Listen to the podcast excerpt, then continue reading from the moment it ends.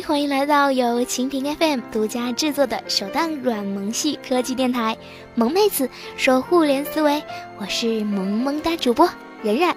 我们今天要聊的话题是疲倦的微信公众号。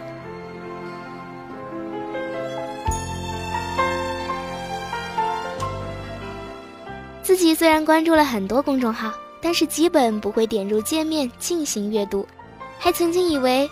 我自己是一个人，所以问过多个朋友，现在看微信公众号的次数多不多？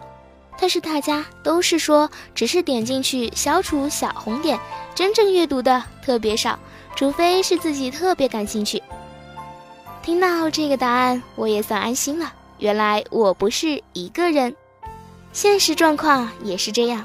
微信公众号的阅读量持续下降，不少公众号的阅读量持续下滑。与去年相比，下滑了百分之二十至百分之五十。但是为什么会出现这种状况呢？其实一个重要的原因就是在于信息量的过载。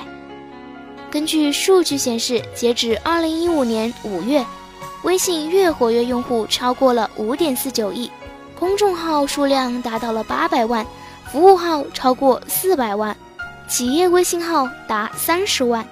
当关注的公众号越来越多的时候，接收的信息也就越来越多，以至于超过了个人接受的程度，出现信息接受故障，便放弃了打开公众号。在这个注意力即是金钱的时代，也存在当用户关注的微信公众号过多的时候，注意力就被分散了，也就导致每一个公众号阅读量急剧下降。微信公众号从去年的七月底。就以每天一点五万个的数量急剧增长着，这金钱般的注意力就被分散的太厉害了。虽然注意力被严重的分散，真正优秀的公众号少之又少。微指数公布的数据显示，粉丝量达到十万至五十万的公众号仅占百分之零点二四，五十万以上的仅占百分之零点零三。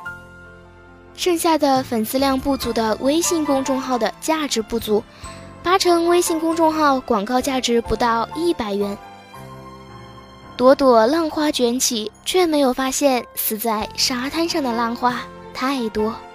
同质化信息严重，或转载或抄袭，自主原创性内容少，从业人员参差不齐，也是微信公众号让人不愿打开的原因。很多微信公众号实际不具备自主生产优质内容的能力，但是看到其他公众号靠写写文章、打打广告就能够月收入十几万，眼红的不行。自己心思一动，也做个微信公众号，要不我也去做个微信公众号吧，就能当上总经理，出任 CEO，迎娶白富美，走上人生巅峰了。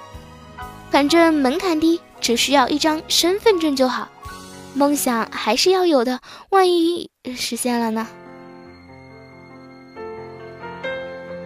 第三点，大概可以比作婚姻中的七年之痒。婚姻中有一个被称之为七年之痒的倦怠期，微信公众号大概也有这么一个时期。而且，例如今日头条、百度百家其他自媒体平台发展也相当迅速，大量挤占了微信公众号的生产空间。相对比其他自媒体平台，微信公众号的功能更加的单调。不少自媒体平台的内容会根据用户的标签、阅读偏好、地域等做出定向推荐和曝光，所以微信被冲击也是可以预见的事情了。不过每一个社交媒体都会有一个生死的过程，不知道微信会怎么面对这个倦怠期呢？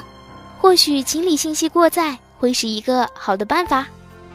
不过，对于优秀的自媒体人来说，没有什么可担心的。微信不行啦，就去下一个山头。优秀的人自有合适的去处。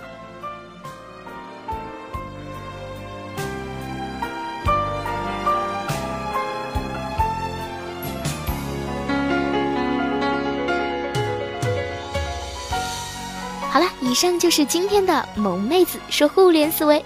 了解更多资讯，请收藏、订阅本节目或关注蜻蜓 FM 科技频道哟。